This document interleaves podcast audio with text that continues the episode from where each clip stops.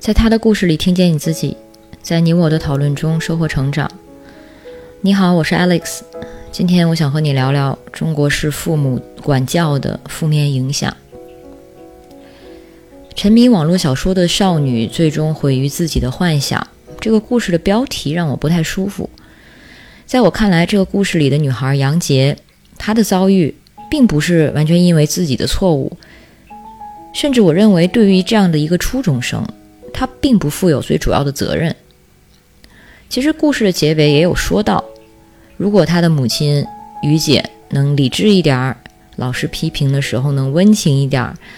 杨杰会不会就不会做出那么决绝的决定，不会离开中学，而是可以一边上学一边保持着看文写文的习惯或者爱好？然后考一个普通大学，过一个普通的生活，的确如此。但是我听完故事最大的感受是，于姐就是故事里的母亲，在发现杨杰的网络小说的爱好之后的反应是非常不好的教育示范。这也是很典型的中国式家长的模式。我所谓的中国式家长，并不是指向所有中国的家长，而是指一种。传统并主流的威权式控制和干预，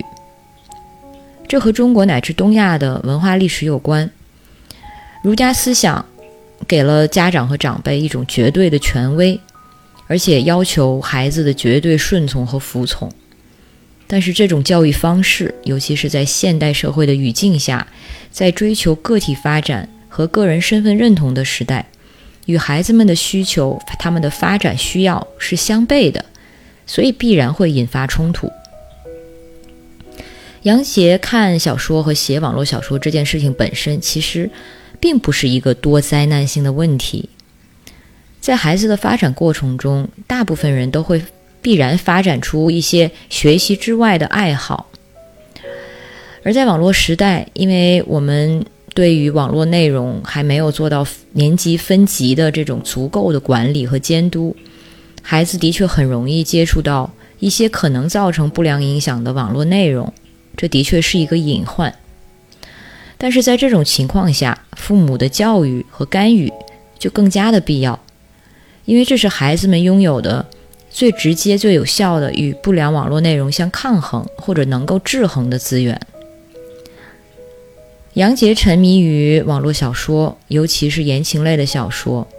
这其实体现了他青春期的心理和生理发展的一种自然需求。这一点上，就又要说到我们性教育缺失这样一个系统性的问题。孩子在学校得不到关于生理发展和亲密关系的知识，在家中父母也闭嘴不谈，甚至好像以此为耻。这些都不能解决孩子的需要，反而会将他们赶入那些更地下的、被父母和学校看不到的网络角落里。而父母如果能够了解并理解孩子的发展阶段，及时和孩子做这方面的对话，或者给予他们合适的性教育资源和知识，孩子他们对于亲密关系的想象和了解就会更加的准确和安全。而不是像故事中这样，只有网络小说这样一种极为不可靠的知识来源。中国式父母在孩子出现发展问题的时候，往往不懂，也不努力的去了解这个问题后面的原因是什么，而只是粗暴的去禁止，然后发现无法禁止之后，就会继而像于姐一样对孩子进行监视和行为管控。这必然会激起孩子的反抗和不满，因为这个年纪的孩子已经发展出了强烈的个体意识，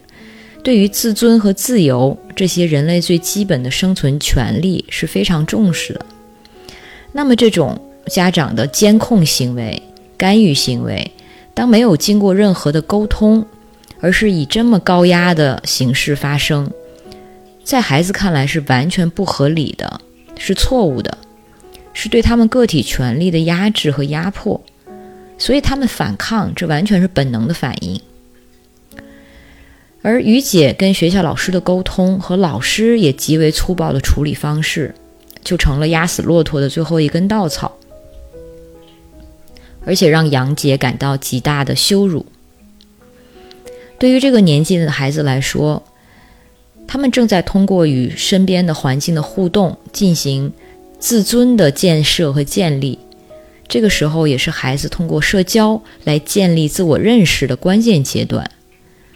所以，对杨杰来说，老师的这种当众的批评和同学们的耻笑，是完全是毁灭性的打击。学校和家长本该是孩子的一个安全伞，但是当孩子对这两者都彻底的绝望，决意逃离这个环境，而他当进入了社会环境之后，也就失去了这种最基本的保护层，必然会把自己暴露在各种危险之中。但是让杨杰决意要摆脱家里和学校这个安全环境的原因。其实是上述这一系列教育方式上的失误。所以回到我一开始指出的，杨杰的遭遇的原因，并不是沉迷网络小说，而是教育的失当，是中国式家长缺乏沟通意识的这种蛮横的管理，让一切恶化到这个局面。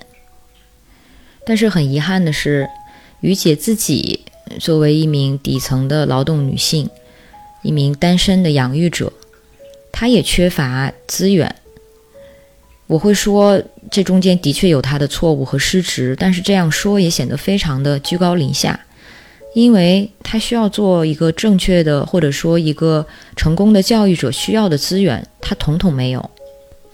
另外呢，其实做一名成功的教育者，或者采取正确的教教育方式，也并不是钱和社会资源的问题，但是。于姐本身也缺乏教育，她也不懂得和孩子沟通的重要性。其实这也是典型中国式家长的一个特点。我们的父母和他们的父母那一代就没有过如何去沟通的这种体验和经验，也不懂得如何建立和谐的家庭关系，所以他们其实自己也没没有这方面的训练。于是，这些强硬而无效，甚至是有负面影响的教育方式，就一代一代的传递至今。这就是我对这期故事的想法。如果你有什么想说的，欢迎在音频下方与我互动，让我们在讨论中收获成长的智慧。